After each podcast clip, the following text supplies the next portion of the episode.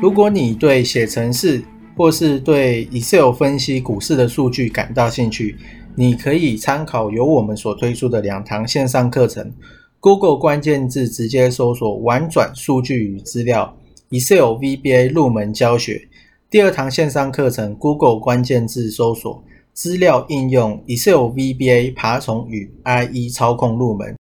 这两堂线上课程将在 HAHOW 好学校线上课程贩售平台。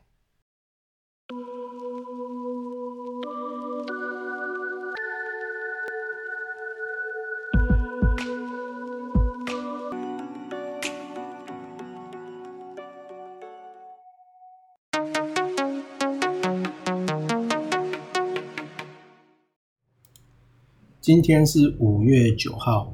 多空头排列的加速，最近短均线的多头排列是只有剩九点七二八，所以其实短均线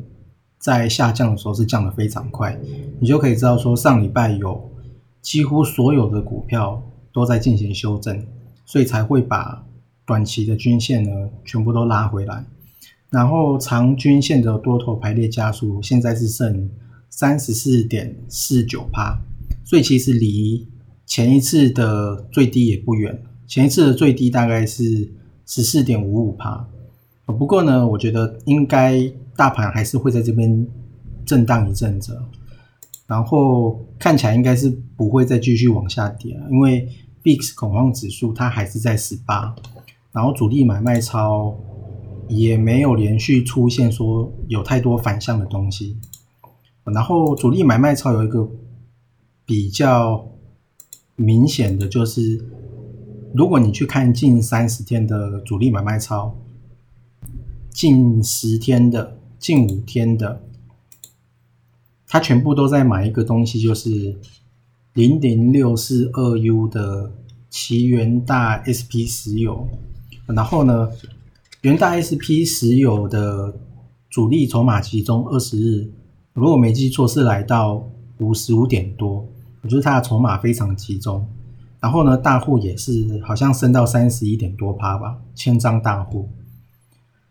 所以其实有人一直在买石油，那国际石油它的价钱还没有创新高，不过我认为应该会创，不然的话呢，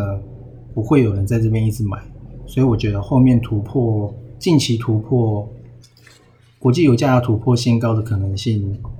可能也是蛮大的。然后再来就是本周大事预告，下礼拜是五月十号到五月十四号。那五月十号的时候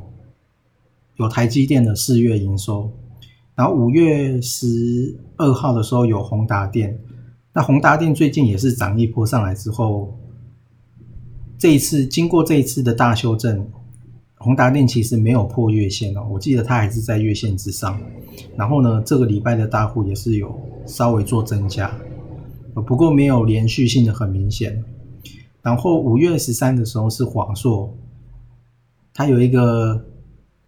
线上新品的发表会。那华硕这三十天的股价。都压缩在一个非常窄的幅度啊，你一看就觉得那个其实不太自然。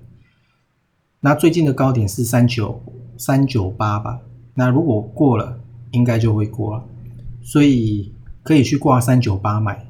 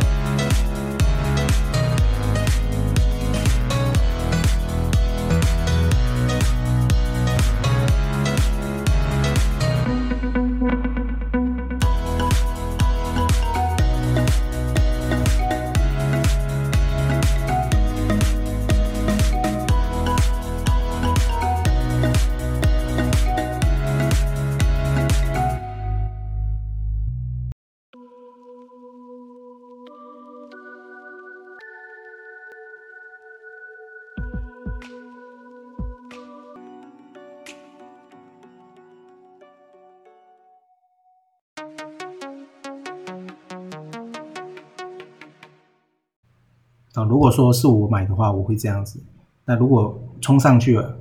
它就会带着我一起冲上，冲过那个脱离成本，暂时。那五月十四号是红海的法说会，好，那最近红海也是有稍微回升一点。再来就是有看到几只比较明确的，除了刚刚讲的零零六四二 U，就是 S M P 的元大石油，那另外一只就是二八八一的富邦金。